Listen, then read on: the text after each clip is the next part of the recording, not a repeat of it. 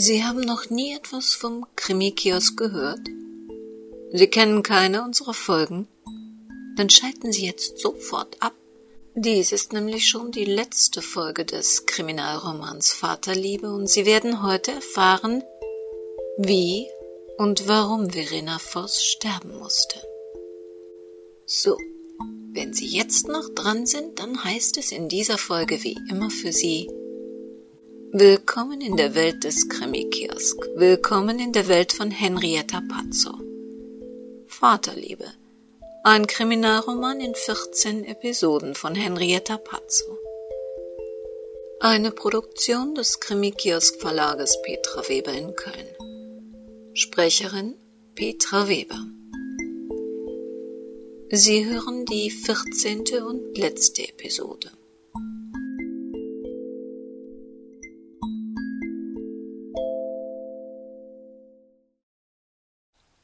Vor dem Haus der Familie Voss war alles ruhig. Barbara blieb in ihrem Auto. Was wollte sie hier? Sebastian Voss verweigerte jede Zusammenarbeit mit ihr oder einem anderen Verteidiger. Wollte sie ihn überhaupt verteidigen? Wollte sie einem Mann, der seine Frau umgebracht hatte, zu einer milderen Gefängnisstrafe verhelfen? Gehörte ein Mensch, der einem anderen brutal das Leben nahm, nicht für eine längst mögliche Zeit hinter Gittern? Und wenn er doch unschuldig war? Warum rechtfertigte er sich dann nicht? Warum ersparte er seiner Familie nicht diese furchtbaren Zweifel und Ängste? Antworten auf diese Fragen bekam sie nur, wenn sie durch diese Tür ging und sich ein letztes Mal mit Sebastian Voss und seinem Schicksal auseinandersetzte. Denn in wenigen Stunden würde die Polizei ihrer Aufgabe nachkommen und ihn mit zum Verhör nehmen. Schweren Herzens stieg Barbara aus ihrem Auto und klingelte an der Haustür ihres Mandanten. Sebastians Mutter öffnete ihr. Wir haben sie erwartet. Mein Mann und mein Sohn sitzen oben in Felix Zimmer. Ich bringe Ihnen auch einen Kaffee hoch. Sie zeigte auf die Flurtreppe, die offensichtlich in die Wohnung der jungen Familie Voss führte, und ließ Barbara allein. Oben hinter einer gläsernen Tür, auf der in bunten Holzbuchstaben Felix stand, fand sie zu ihrer Überraschung nicht nur Johann und Sebastian Voss vor. Auch Andreas Vollmar saß neben seinem Freund auf dem Kinderbett. Die beiden erwachsenen Männer wirkten zerbrechlich und hilflos, auf einer Fußballbettwäsche sitzend, die deutlich nicht mehr ihrem Alter entsprach. Barbara drehte sich zu Johann Voss, der an einem Schülerschreibtisch schweigend Buntstifte spitzte. Wie geht es Felix? Der alte Mann sah ihr unverwandt ins Gesicht. Er war über Nacht weiter gealtert. Er wird es überleben, aber wir müssen noch ein paar Untersuchungen abwarten. Die Wahrscheinlichkeit ist hoch, dass er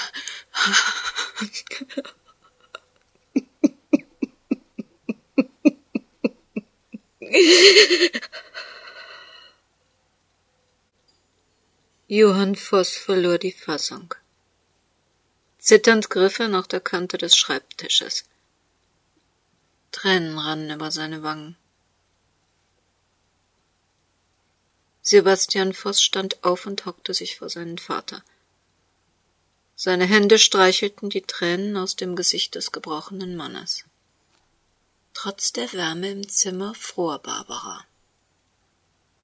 Wäre das jetzt nicht der Moment, ihren Vater zu erlösen? Sagen Sie ihm, ob noch weiteres Leid über diese Familie kommt oder ob er sich umsonst das Gehirn zermartert, was hier vorgestern Nacht geschehen ist. Barbara setzte sich in einen Sessel vor dem Bett. Sebastian umarmte seinen Vater und ließ sich danach wieder neben Andreas Vollmer auf das Bett seines Sohnes fallen. plötzlich straffte sich sein Körper und er wirkte gefasster. Das Krankenhaus hat uns telefonisch mitgeteilt, dass Felix sehr wahrscheinlich einen geistigen Schaden durch eine mangelnde Sauerstoffversorgung des Gehirns während der Operation erlitten hat. Der Grad der zu erwartenden Behinderung ist noch nicht abzusehen. Davon wird auch die Dringlichkeitsstufe für eine Spenderniere abhängen. Sie müssen noch weitere medizinische Tests machen, um genaueres zu sagen.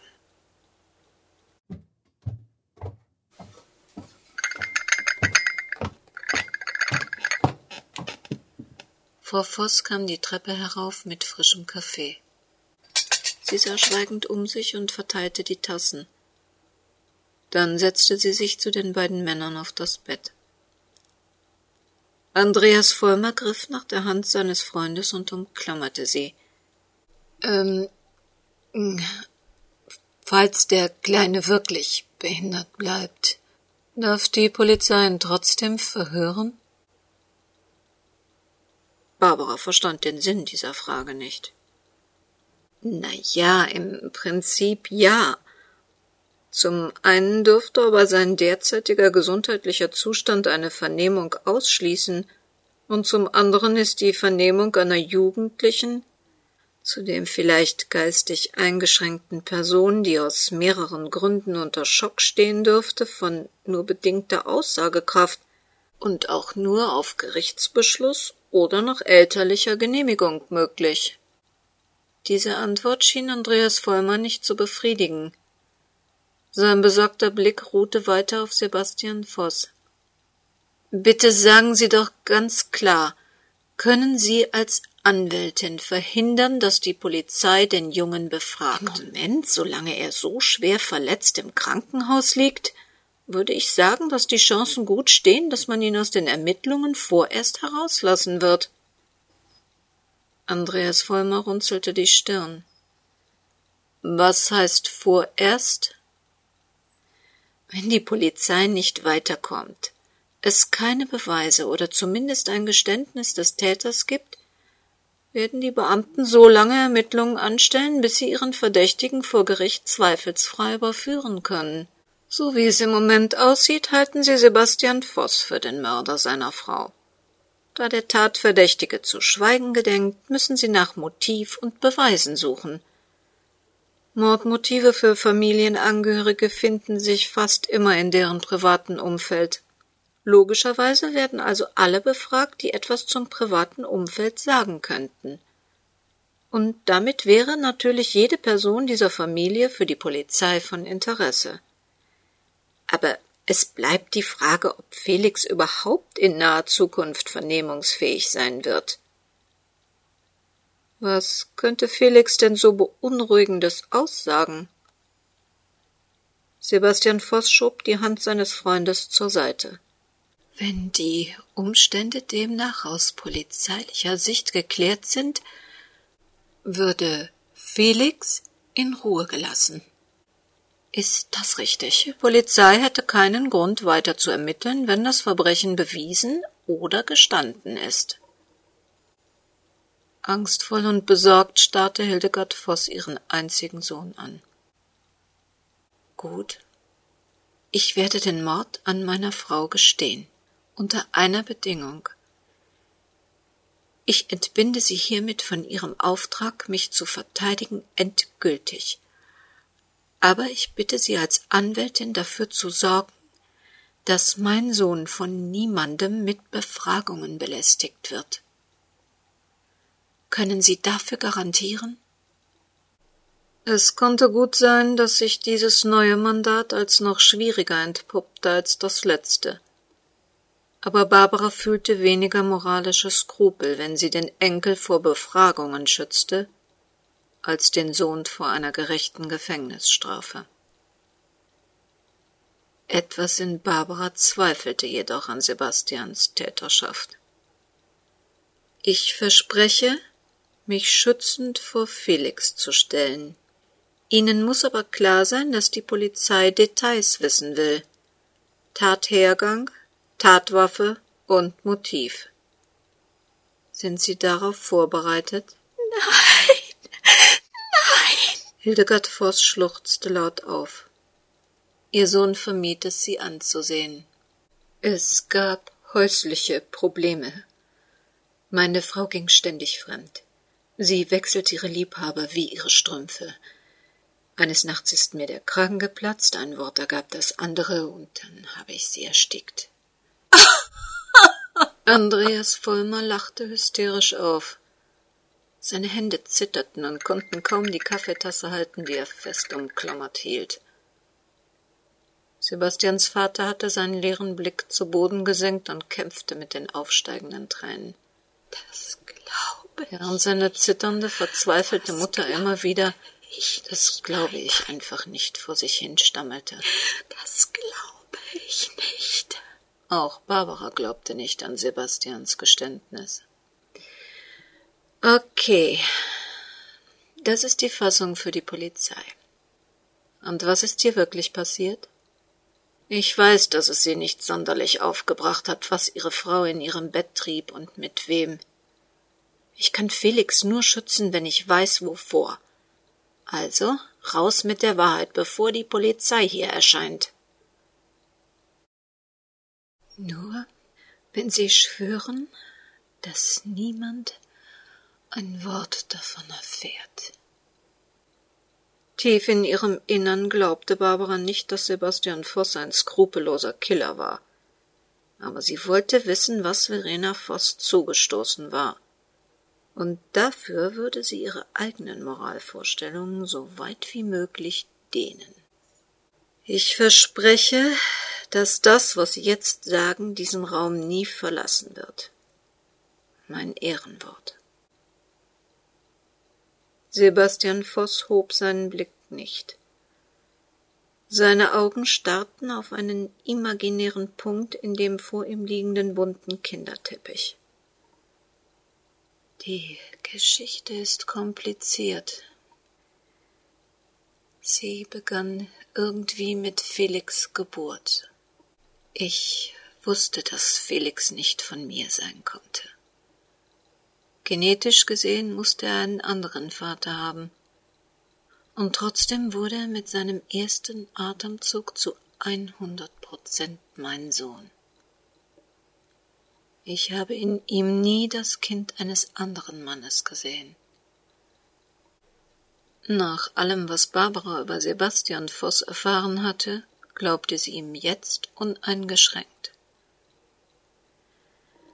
Felix wuchs zu einem prächtigen Jungen heran. Er war so sanft, so zerbrechlich. Und er war so hübsch mit seinem blonden Haarschopf und seinen strahlend blauen Augen. Man konnte ihm stundenlang beim Spielen zusehen. Wieder stieg Unbehagen in Barbara auf. Sprach so ein normaler Vater über seinen Sohn? Obwohl er so weich und zierlich war, war er auch immer unheimlich tapfer und stark. Er versuchte immer mit seinem Schmerz und seinem Kummer alleine klarzukommen. Dabei hätte ich ihm so gerne geholfen. Ich hätte ihm so gerne einen Teil seiner Last abgenommen. So wie ich nachts an seinem Bett gesessen habe, als er die Masern bekam. Oder wie wir gemeinsam über seine erste Fünf in Mathematik erst geweint und dann gelacht haben. Im Sommer wollten wir den selbstgebastelten Drachen steigen lassen und nur so unter Männern einen Zeltausflug organisieren. Das soll jetzt, das soll jetzt alles vorbei sein. Barbara betete inständig, das Geständnis möge nicht den Lauf nehmen, den sie seit einiger Zeit befürchtete. Was ist passiert? fragte sie angstvoll nach, hoffend, dass dieses Gespräch noch eine andere Wendung nehmen würde. Sebastian Voss krallte seine Hände in das Kissen seines Sohnes. Haben Sie Kinder? Nein. Nur unwillig antwortete Barbara auf diese ihr allzu bekannte Frage. Im Allgemeinen diente die Antwort immer dazu, sie für darauffolgende Erklärungen endgültig zu disqualifizieren. Wissen Sie, ich glaube, unabhängig vom Materiellen brauchen Kinder allem voran Liebe. Wenn Sebastian Voss sie damit manipulieren wollte, irrte er sich in Barbara. Sie kannte nur zu gut den Unterschied zwischen Liebe und Missbrauch. Leider scheinen Eltern Liebe recht unterschiedlich zu definieren, nicht immer nur zum Wohl ihrer eigenen Kinder. Erstmals an diesem Morgen sah Sebastian sie direkt an. Ich bin Ihrer Meinung. Kinder können nicht genug geliebt werden. Aber es gibt natürliche Grenzen. Felix wurde zu sehr geliebt. Jetzt war ausgesprochen, was Barbara nie hören wollte. Trotz stetig steigender Raumtemperatur fror sie noch immer. Mir wäre es lieber, Sie würden das anders formulieren, realitätsbezogener. Felix wurde also missbraucht. Ihr Gegenüber schwieg und griff wieder nach Andreas Vollmers Hand. Dann stimmen Sie also doch diese ganzen widerlichen Gerüchte über Sie. Sie vergreifen sich tatsächlich an kleinen Jungs. Nein! Hildegard Voss schrie unkontrolliert auf.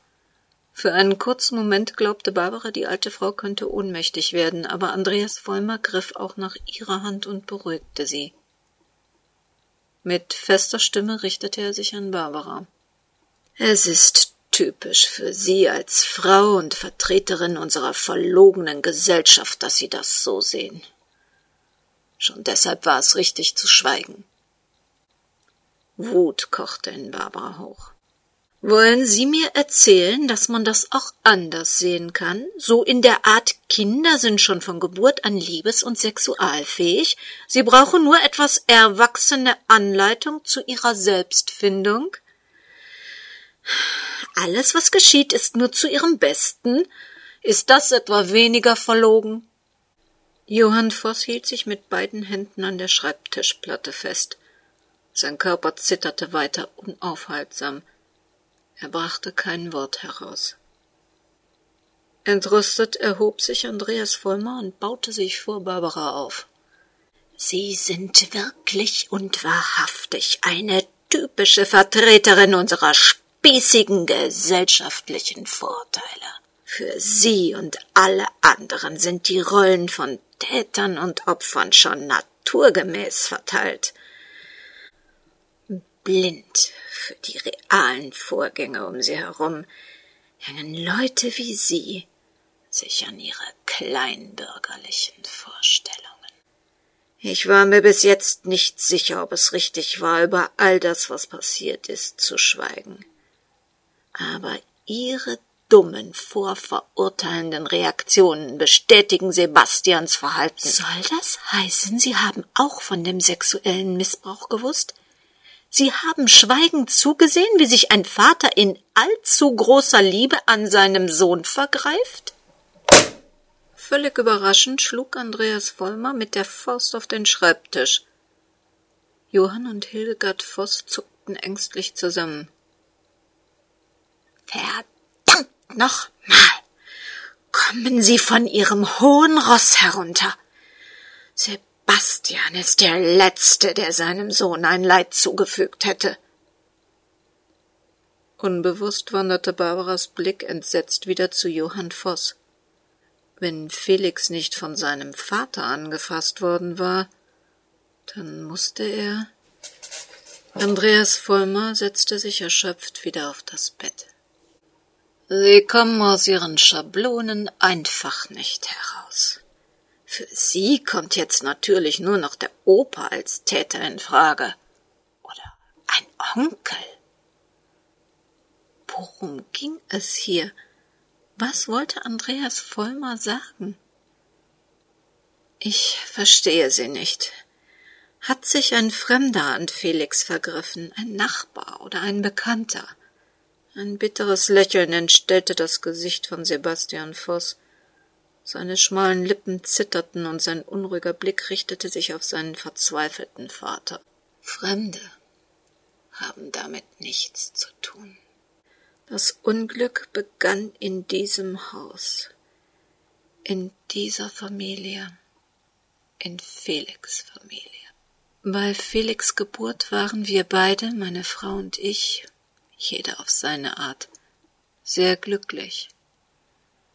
Ich hatte niemals damit gerechnet, einen Sohn zu haben und Verena plötzlich einen kleinen Menschen, der sie bedingungslos liebte.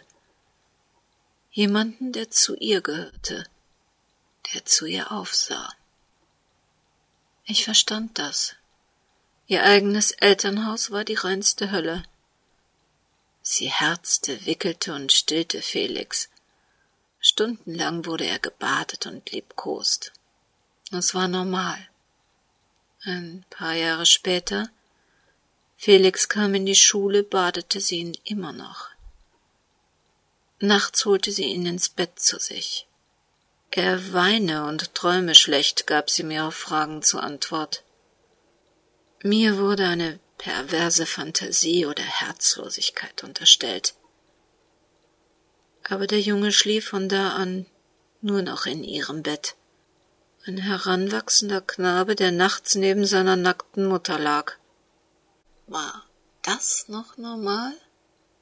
Für Felix gab es keine Privatsphäre. Egal, ob er duschte oder das Badezimmer zum Fertigmachen für die Schule benutzte, seine Mutter stürmte herein. Verena duschte und badete immer öfter mit ihm zusammen. Die beiden planschten und alberten herum. Als ich Verena bat, diese Aktion langsam zu beenden, lachte sie mich aus. Es sei erstaunlich, welch prüde und spießige Erziehung ich selbst erfahren hätte. Der freie, natürliche Umgang mit der Nacktheit innerhalb der Familie sei heute ein wesentlicher Bestandteil in der modernen, aufgeschlossenen Kindererziehung. Ich sollte mich freuen, was für einen offenen und unbefangenen Sohn sie aus ihm machte. Mit Felix zehntem Geburtstag fingen endlose Diskussionen an. Verena weigerte sich nachhaltig, Felix in ein Internat zu geben, und für mich schien es der einzige Weg, ihm das normale Leben eines Heranwachsenden zu erhalten. Denn die Aktivitäten seiner Mutter wurden immer bizarrer. Küsste ihn ständig auf den Mund und fing an, Felix mit zu Vernissagen und Modeschauen zu schleppen. Dort wurde er dann Freundinnen und Liebhabern vorgeführt. Sie staffierte ihn für diese Anlässe wie ein Gigolo aus. Wann immer ich Zeit erübrigen konnte, entzog ich ihr Felix. Wir gingen schwimmen und Fußball spielen oder tobten einfach nur so herum.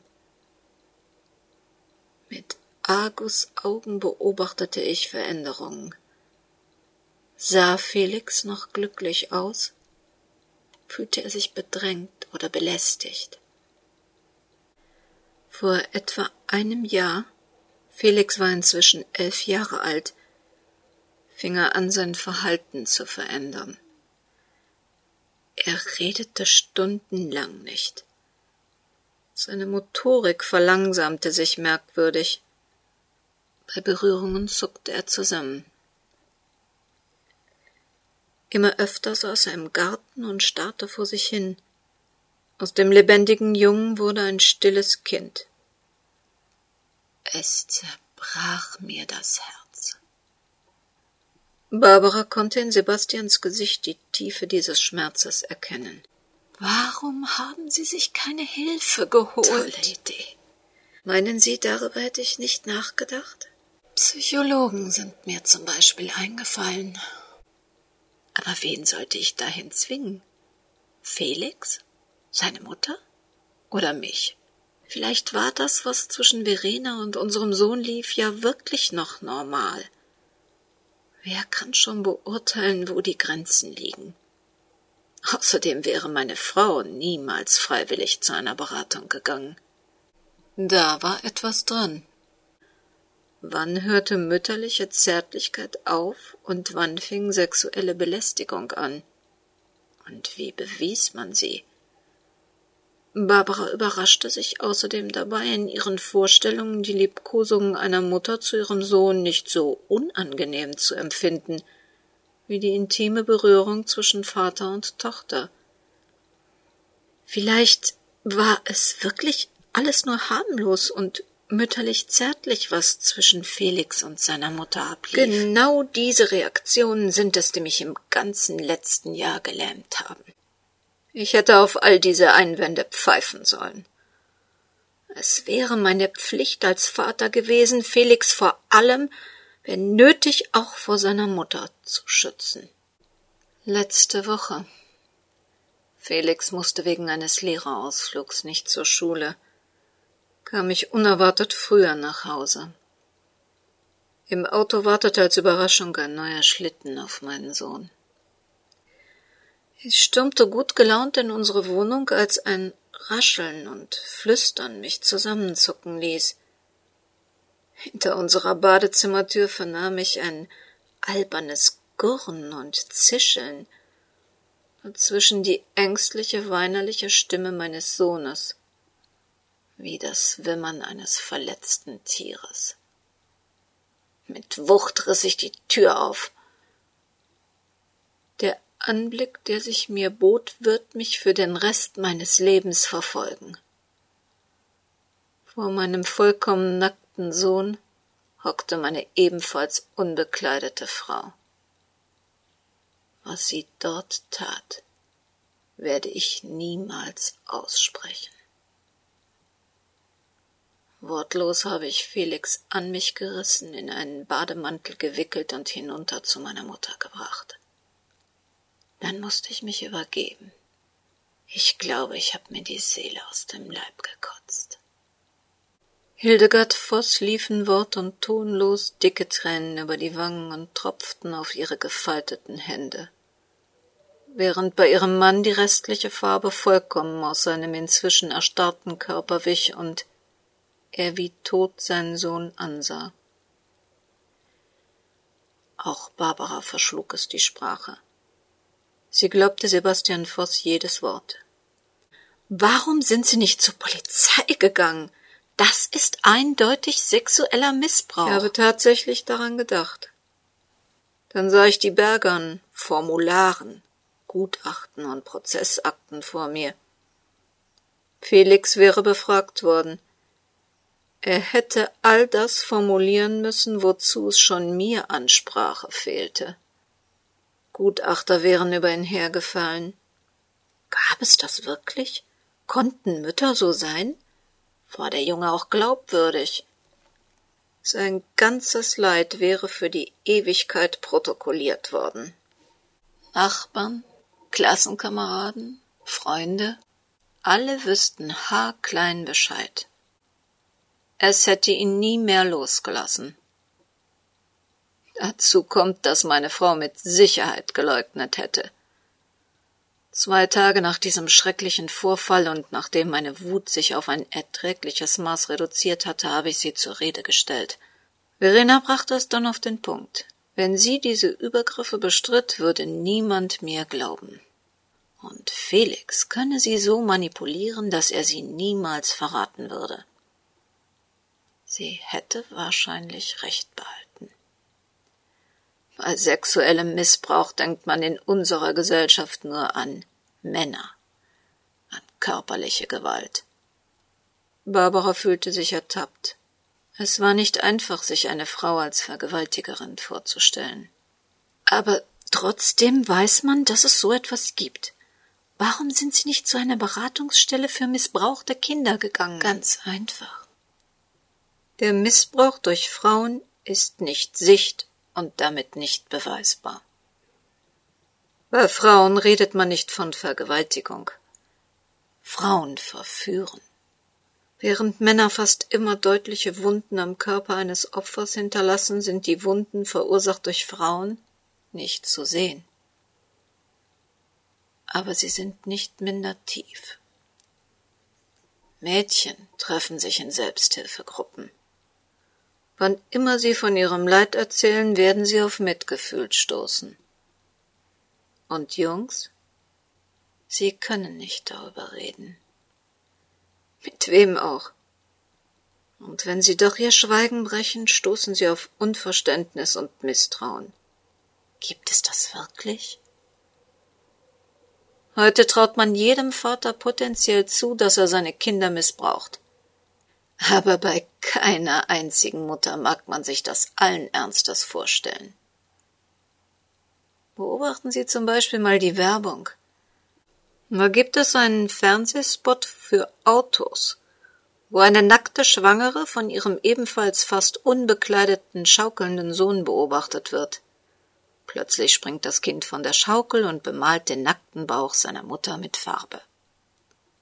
Und jetzt stellen Sie sich diese Szene mit einem Vater und seiner Tochter vor.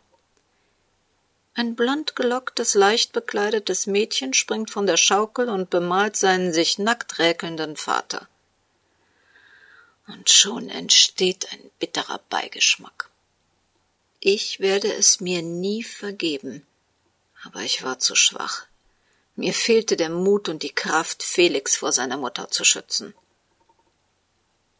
An dieser Stelle schämte Barbara sich für ihre einseitigen Gedankengänge. Auch für sie war die Gewalt eher ein Bestandteil männlichen Denkens und Handelns. Aber es war nicht zu leugnen, dass auch Frauen schlechte Menschen sein konnten und dass die subtilere Form der seelischen Verletzungen keineswegs harmloser war. Im Gegenteil. Ich muss mich bei Ihnen entschuldigen. Diese blöden Gerüchte um Sie und meine eigene offensichtlich schwach ausgebildete Vorstellungskraft haben mich getäuscht. Es tut mir wirklich leid. Diese Gerüchte haben einen ganz anderen Ursprung. Vater, sag es ihr. Johann Voss schwieg. Bitte, Vater, sprich es einmal aus. Steh ein einziges Mal zu dem, wer und was ich bin. Leise und kaum wahrnehmbar erhob Sebastians Vater seine Stimme. Mein Sohn ist homosexuell. Dann sackte sein Körper zusammen. Barbara sah ihn überrascht an. Das war das ganze Geheimnis? So etwas ist doch heute überhaupt kein Problem.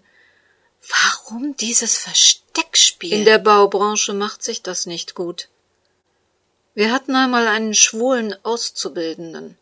Ein rosa Sicherheitshelm war noch der netteste Scherz, den man ihm antat. Deshalb habe ich Verena geheiratet. Mir gab es die perfekte Tarnung und sie liebte es, unser Geld auszugeben.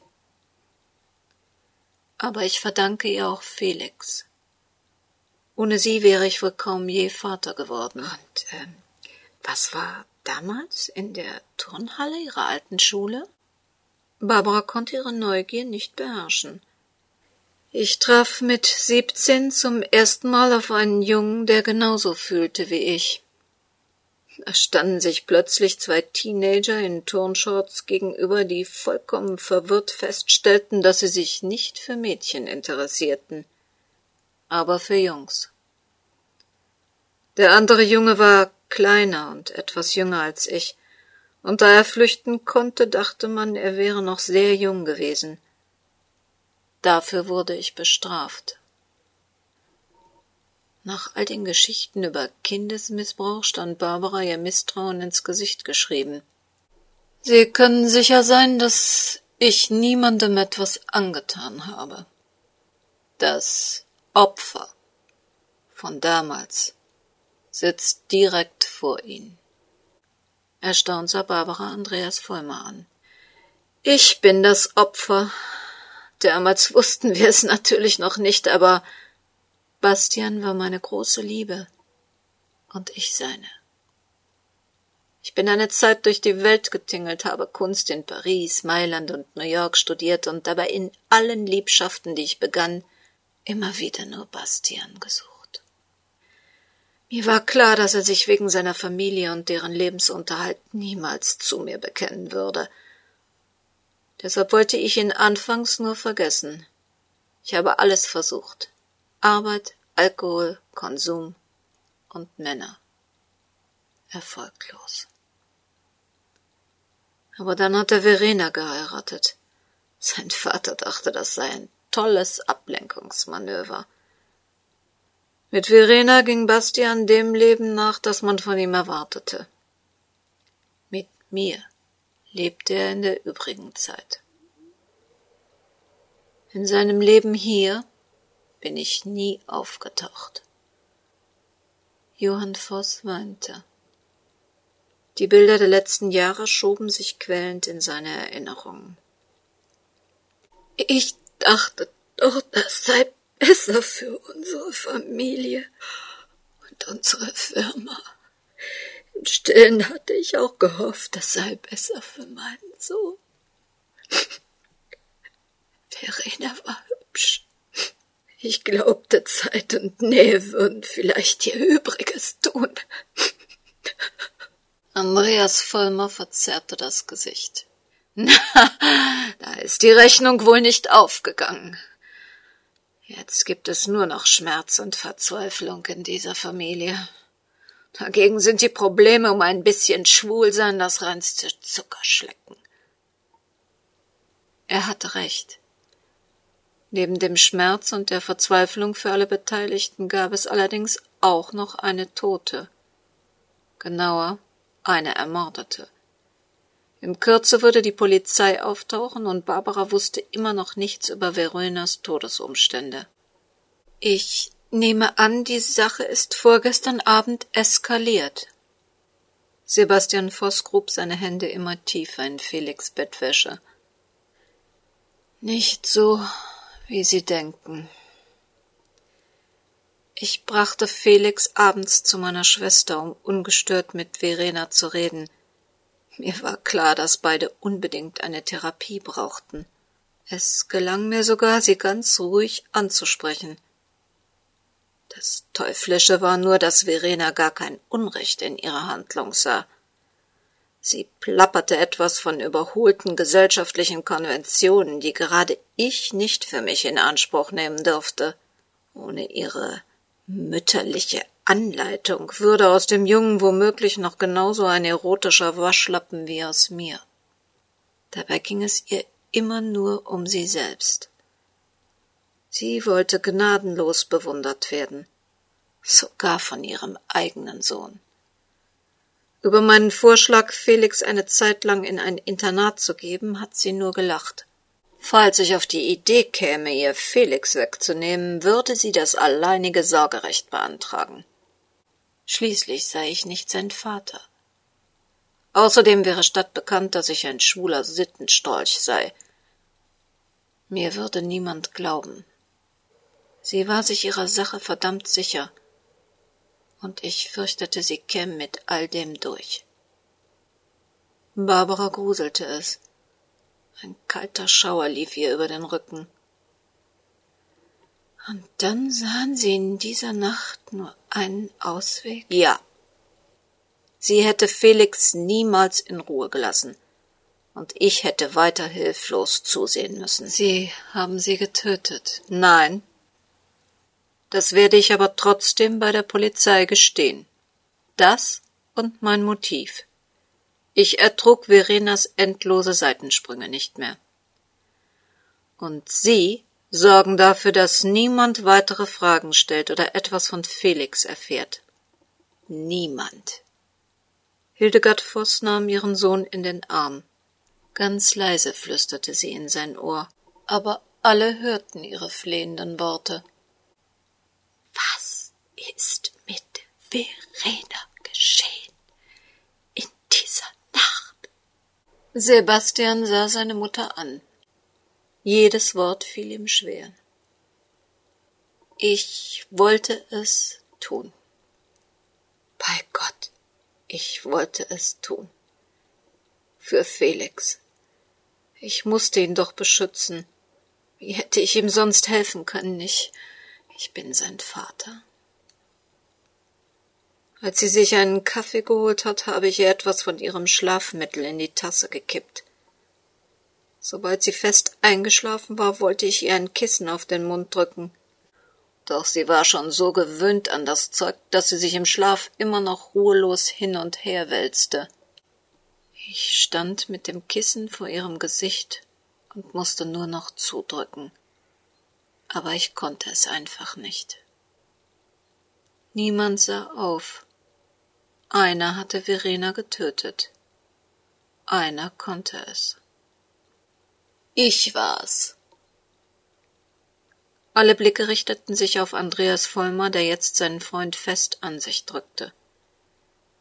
Sebastian rief mich an. Ich bin sofort hierher gekommen.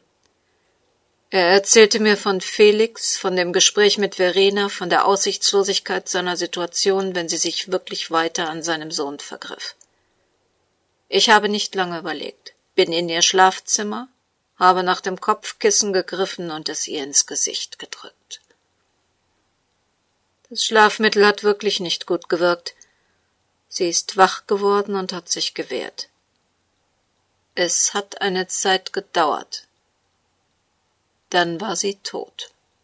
In all den Jahren habe ich Verena niemals gehasst oder beneidet. Sebastian gehörte zu mir. Mehr brauchte ich nicht. Ich hatte mich an unser merkwürdiges Leben gewöhnt. Natürlich wollte ich sofort alles gestehen. Von Anfang an. Aber Sebastian befürchtete, es könnte Nachforschungen wegen meines Motivs geben. Unser schwuler Bekanntenkreis weiß, dass ich keinerlei Groll gegen Verena hegte, Warum sollte ich ihr also etwas antun? Sie wären früher oder später sicher auch mit Fragen an Felix herangetreten. Deshalb habe ich den Jungen beobachtet. Ich musste verhindern, dass Polizisten oder Reporter mit ihm reden. Wenn das wahre Motiv herausgekommen wäre, hätten sie ihn durch die Mühlen der Justiz geschickt. Er hätte für den Rest seines Lebens Schaden genommen. In die Gesichter von Hildegard und Johann Voss zeichnete sich eine bleischwere Erleichterung. Ihr Sohn war juristisch kein Mörder, aber niemand konnte sich darüber freuen.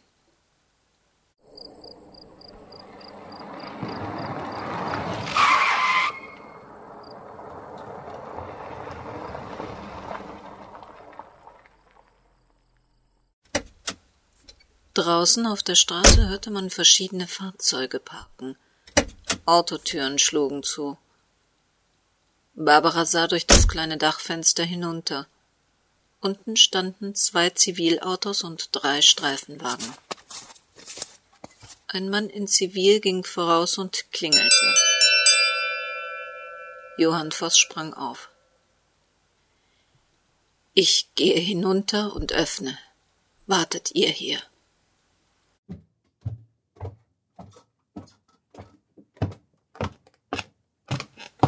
Etliche Minuten vergingen, bevor ein Streifenpolizist durch die geöffnete Tür trat.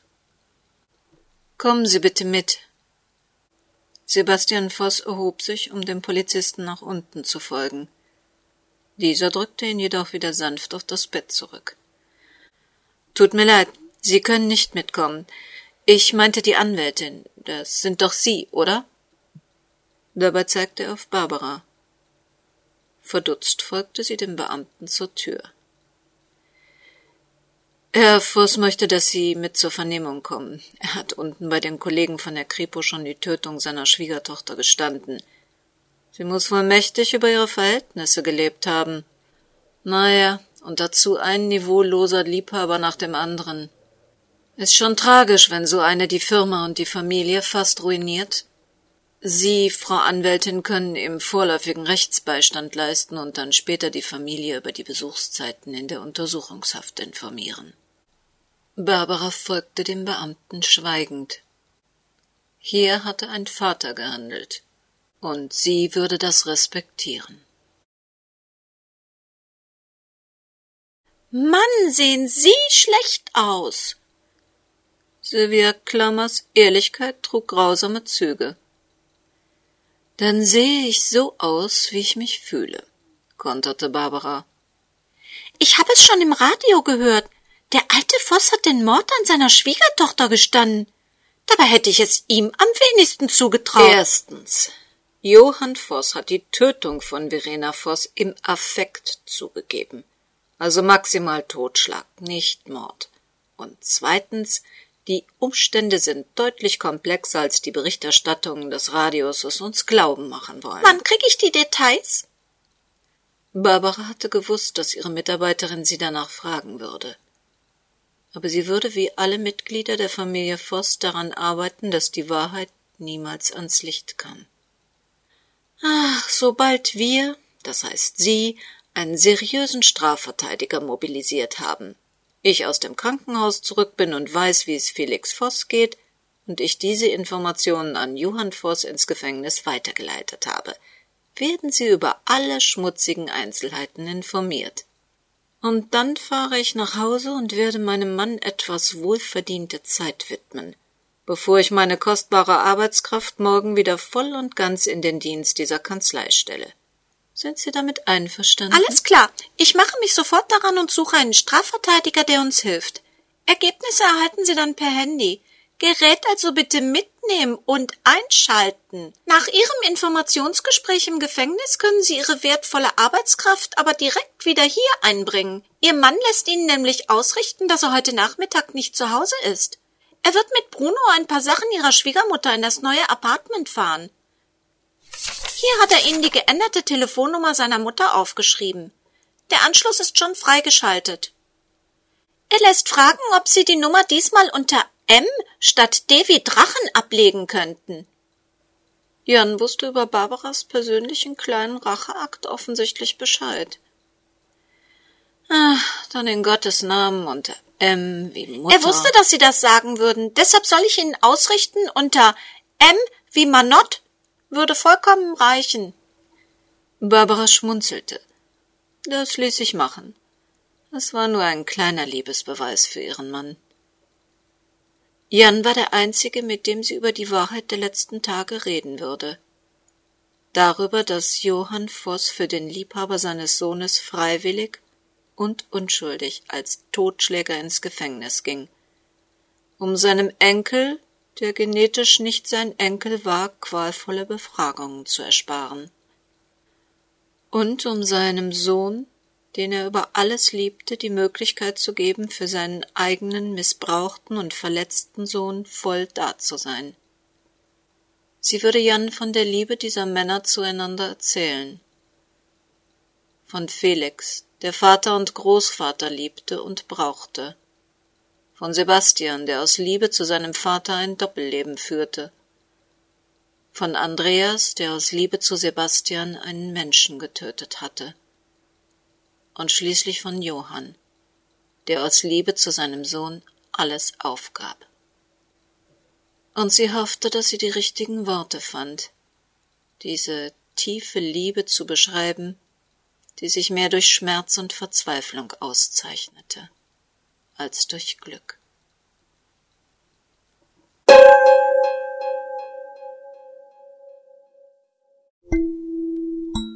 Schätzungen zufolge liegt der Anteil weiblicher Sexualtäter bei 20 Prozent. Frauen werden seltener verdächtigt, seltener entdeckt, man kann es ihnen fast nie beweisen, und sie werden so gut wie gar nicht angeklagt oder verurteilt. Mehr Informationen zu diesem Thema finden Sie in unserem Blog unter www.krimikiosk.de. Hier finden Sie auch das Impressum zu dieser Sendung des Krimikiosk Verlages Petra Weber in Köln und die Hinweise zu der von uns im Vor- und Abspann benutzten Musik von www.tonpumpe.de. Wir hören uns wieder bei der Wiederholung zu Bittersüß oder zu unserer Weihnachtssondersendung am vierten Advent. Und bis dahin, passen Sie gut auf sich auf. Das Leben kann sehr, sehr kurz sein.